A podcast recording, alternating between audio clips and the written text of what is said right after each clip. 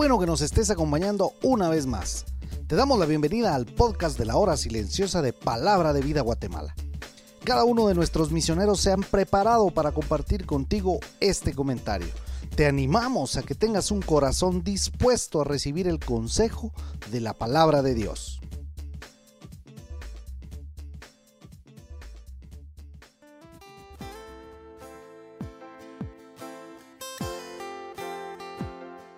La bendición de Jehová es la que enriquece y no añade tristeza con ella. Proverbios 10, 22.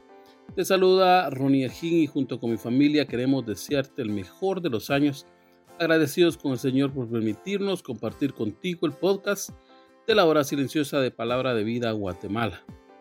Seguimos en este comentario del libro de Hebreos y hoy estaremos en el capítulo 4 de los versículos del 1 al versículo 11.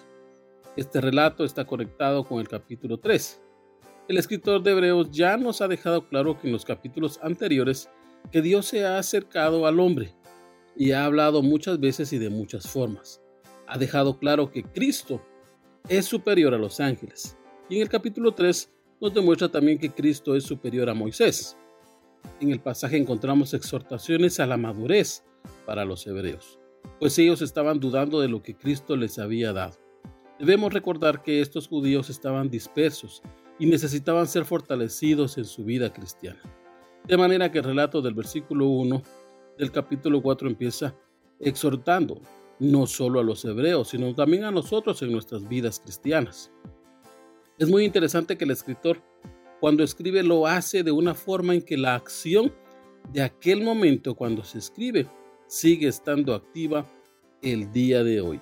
Y empieza con estas palabras. Temamos pues. ¿Por qué lo dice el escritor?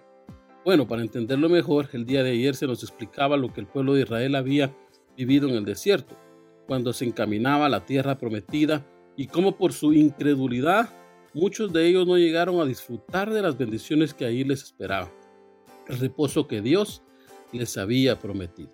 Ya en el capítulo 2 de este mismo libro, en sus primeros versículos, se nos anima a atender con diligencia a lo que hemos oído y cuidar una salvación tan grande.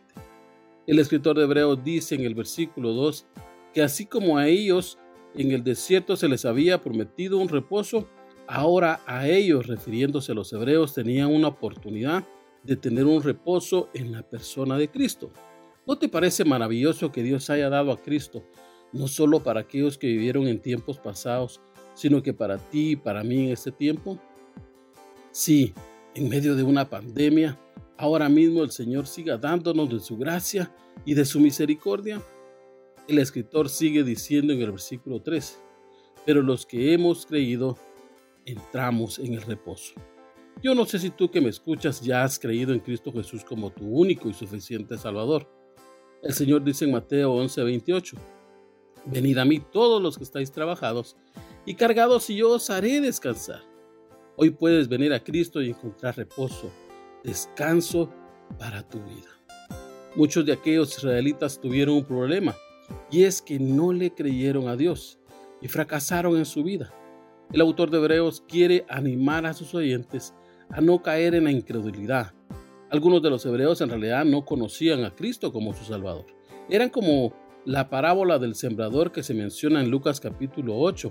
Esta dice así, que unos escuchaban la palabra, pero no creían. Otros con gozo reciben la palabra, pero no hay raíces y se apartan. Otros escuchan y el afán y el placer de este mundo los alejan de Dios. Pero hay otros que retienen la palabra de Dios y dan fruto y perseveran.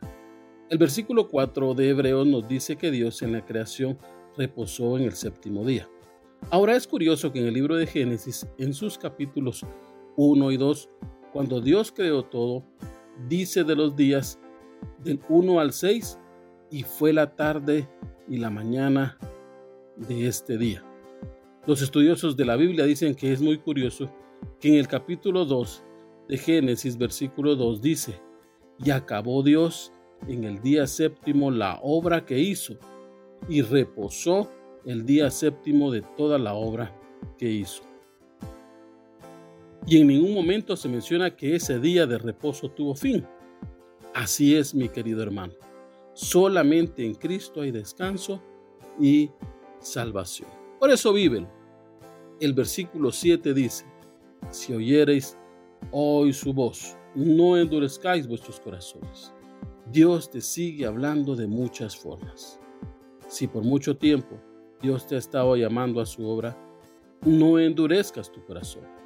Si quiere usarte en tu iglesia, no endurezcas tu corazón.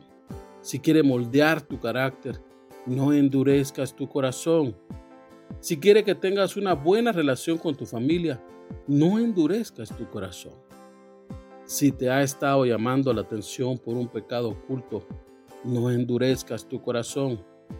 Si no le conoces como tu Salvador, no endurezcas tu corazón. No dejes que tu corazón se vuelva duro e insensible como un callo. Deja que la palabra de Dios penetre hasta lo más profundo de ti y digas como dijo el salmista en el Salmo 51 de 10. Crea en mí, oh Dios, un corazón limpio y renueva un espíritu recto dentro de mí. Que Dios te bendiga y que tengas un feliz año.